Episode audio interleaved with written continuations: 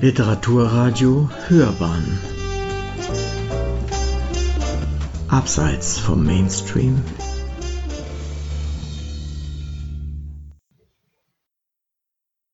Herkunft, Halt und Trauma.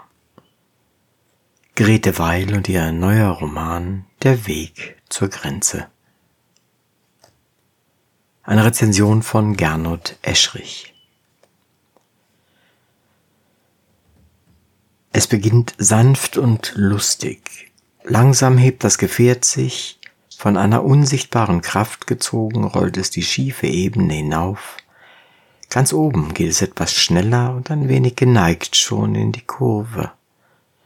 Voll ängstlicher Erwartung klopft Monikas Herz, aber in diesem Augenblick sieht sie am Horizont die ganze Alpenkette, silbern glänzend, ein weiter Bogen verlockender Verheißung und dies plötzliche und unerwartete Gesicht bestürzt und überwältigt sie, dass sie aufschreien möchte vor Glück. Welch eine Fülle von Kraft strömt ihr aus diesem Bild zu. Sie fühlt sich so übermütig und stark, dass sie die Welt aus den Angeln heben möchte. Zugleich weiß sie, wie jung sie ist, wie unverpflichtet, noch ganz und gar Gefäß, in das die Schönheit sich ergießt. Nein, Mehr als Schönheit, es ist das Unfassbare, ist ihr Gott, der sie in dieser gezackten, flammenden Herrlichkeit anspricht. So empfindet es das Mädchen Monika Merton, Grete Weils alter Ego, auf einer Achterbahnfahrt beim Oktoberfest, wobei die anschließende Schilderung der rasenden Fahrt ein weiteres Glanzstück deutscher Prosa darstellt. Der Ausschnitt stammt aus dem von Grete Weil 1944-45 in Amsterdam, versteckt hinter einem Bücherregal auf den Knien geschriebene Roman Der Weg zur Grenze, den sie bei keinem Verlag unterbrachte und dessen Manuskript jahrzehntelang in der Monacensia schlummerte, bis es 2022 von Ingfield Richardson mit ausführlichem Nachwort und informativen Materialien herausgegeben wurde. Das faszinierende Buch, teilweise autobiografisch, die Geschichte der Liebe der Autorin und ihres Mannes im handlungsreichen zeitgeschichtlichen Rahmen, vor allem der 30er Jahre, würde eine ausführliche Rezension verdienen, kann aber hier nur auf den Aspekt des Herkommens hin beleuchtet werden. Kostbar, wie in der zitierten Textpassage ein heranwachsender Mensch die Welt entdeckt und sich von der Begeisterung mitreißen lässt. Und diese Emotion ist, immer wieder ist es in Weils Werken zu lesen, untrennbar verbunden mit der Liebe zum Voralpenland, mit dem Gefühl, zu Hause zu sein, in Rottach-Egern am Tegernsee, wo sie geboren wurde. So ist sie auch später immer noch atemlos vor Glück, wenn sie heimkommt, etwa nach einer Autofahrt am Rande der Berge entlang, Hügel auf und Hügel ab, durch die schönen Dörfer, in denen es heimatlich nach Mist und Kuhstall roch, bis sie, Monika und ihr Mann, unter sich den See sahen und an seinem Ende rot vor dem grünen Berg den spitzen Kirchturm. Doch das ist dann schon in den 30er Jahren, als Hitler in Bad Wissee Röhm liquidieren lässt und sich die Schlinge um die Juden oft im Wortsinn immer enger zusammenzieht. Tragisch auch im Fall von Monikas Mann. So etwas hielt niemand für möglich, als dem Mädchen vom geliebten Vater auf weiten Spaziergängen das Schöne, Liebenswerte und Interessante nahegebracht wurde in einem Vorort eine Barockmadonna, der Schlosspark von Nymphenburg, die vormalige Pulverfabrik in Dachau und zu immer neuen Wegen verführend der englische Garten, der, je tiefer man in ihn drang, umso lieblicher wurde. Sie sprachen auf diesen Märschen oft über Gott und die Welt. So war es in den ersten Jahren um den Ersten Weltkrieg nicht nur im Roman, als die Familie in München lebte, wo der Vater als angesehener Anwalt tätig war, völlig assimiliert und großbürgerlich. Die Ferien verbrachte man am Tegernsee. Unvermittelt frisch ist die Erinnerung daran noch in Grete Walls Autobiografie. Lebe ich denn, wenn andere leben?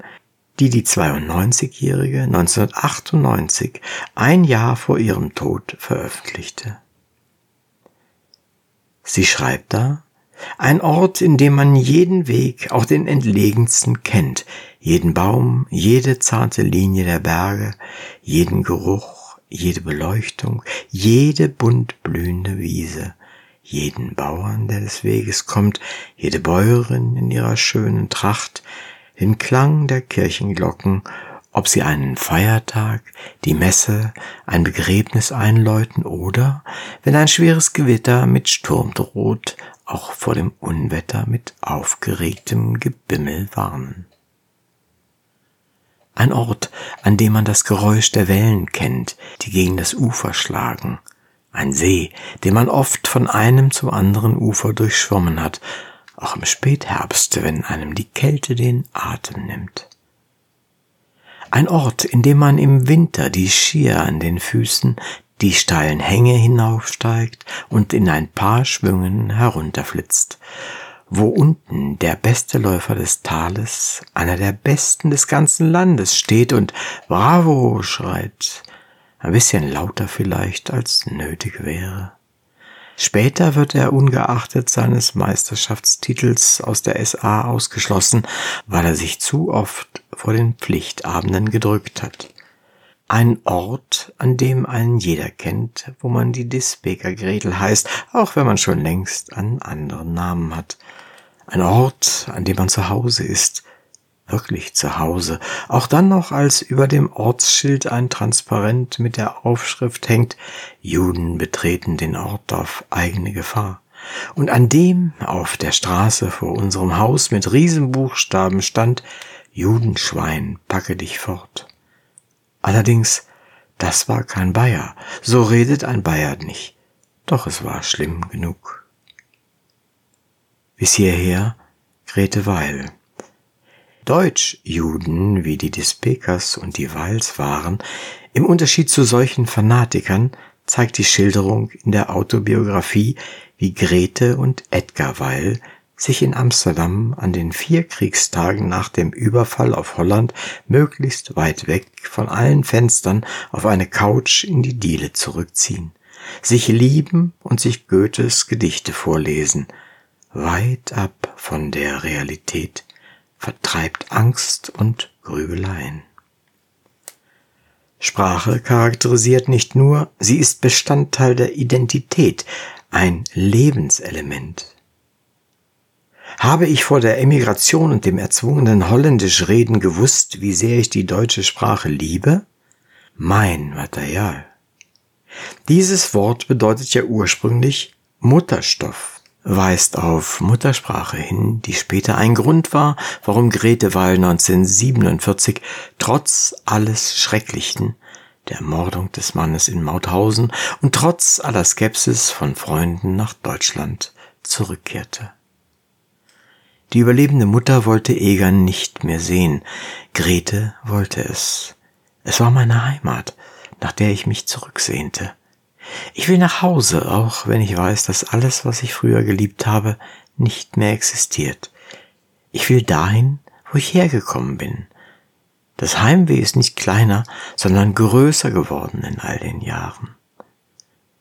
Wir gehen 1946 in München in ein Kabarett. Ich befinde mich in einem Glücksrausch, weil alle Menschen Deutsch sprechen. Daneben hat sie aber auch das Bedürfnis, in Deutschland Zeugnis abzulegen von dem Furchtbaren und die Menschen damit zu konfrontieren, zumal sie die ausbleibende Resonanz auf ihr Schreiben als eine zweite Zurückweisung empfindet.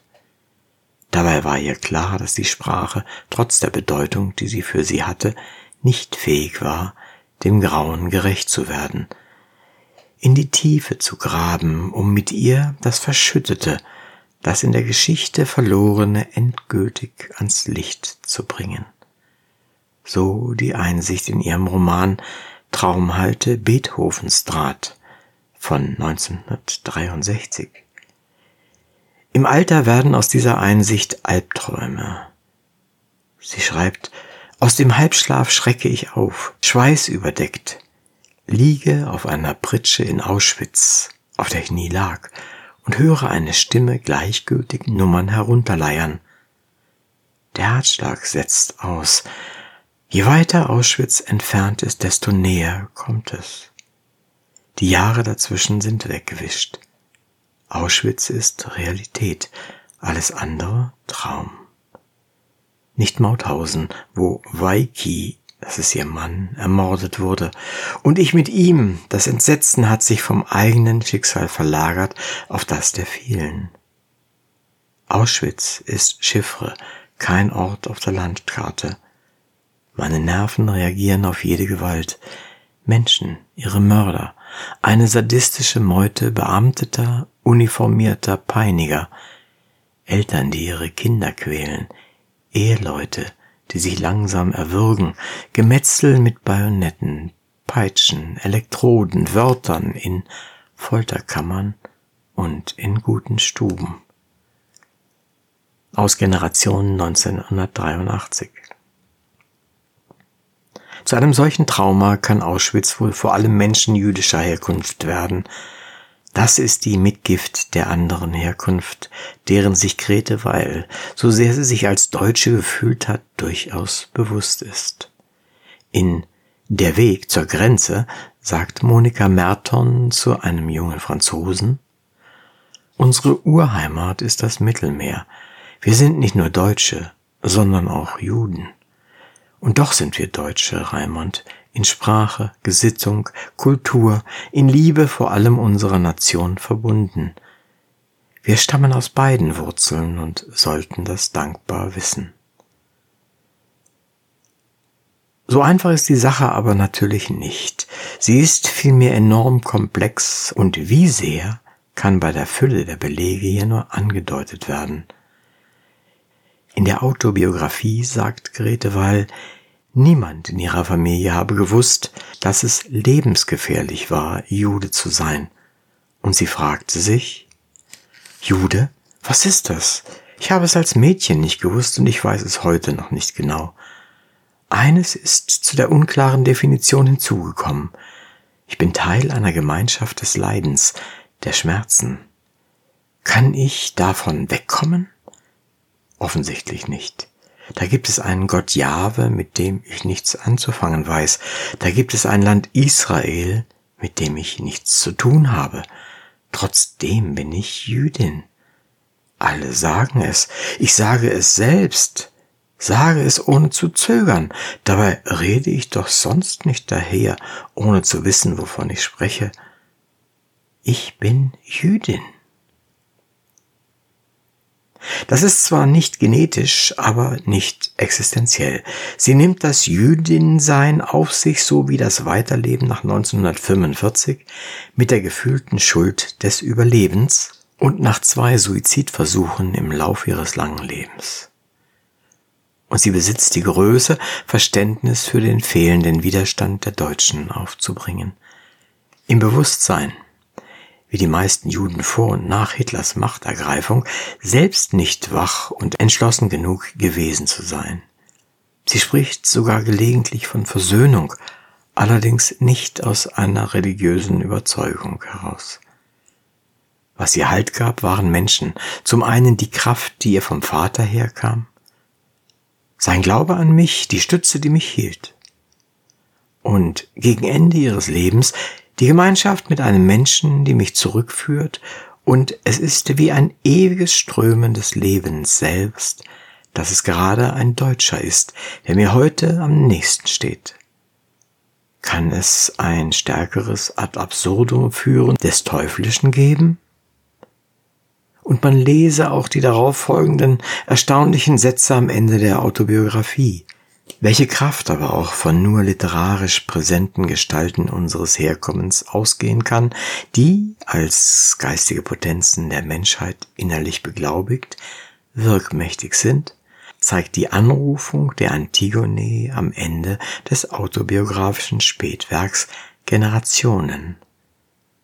Über sie hatte Weil schon einmal einen bisher unveröffentlichten Roman geschrieben, die Vorstufe zu dem Erfolgsbuch Schwester Antigone aus dem Jahr 1982, in dem sie sich teils bewundernd, teils kritisch mit der Titelfigur auseinandersetzt, wie sie ja überhaupt stets reflektiert, differenziert und fair urteilt, vor allem aber auch oft schonungslos in der Selbstanalyse. Nur scheinbar im Widerspruch zu solcher Intellektualität aus tieferen Schichten der Existenz dringend, steht dann jeder Hilferuf O Antigone, die mir gebliebene, sei bei mir, wenn ich sterbe, an einem Tumor, einem Herzinfarkt, irgendeiner lateinisch benannten Krankheit, die sich gut und gelehrt ausnimmt auf einem Totenschein. Was sollte der Standesbeamte damit anfangen, wenn Morbus Auschwitz darauf stünde? Davon hat er noch nie gehört.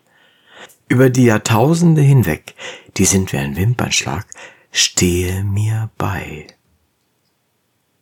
Sie hörten Herkunft, Halt und Trauma, Grete Weil und ihr Roman Der Weg zur Grenze von Gernot Eschrich. Sprecher Uwe Kulnig.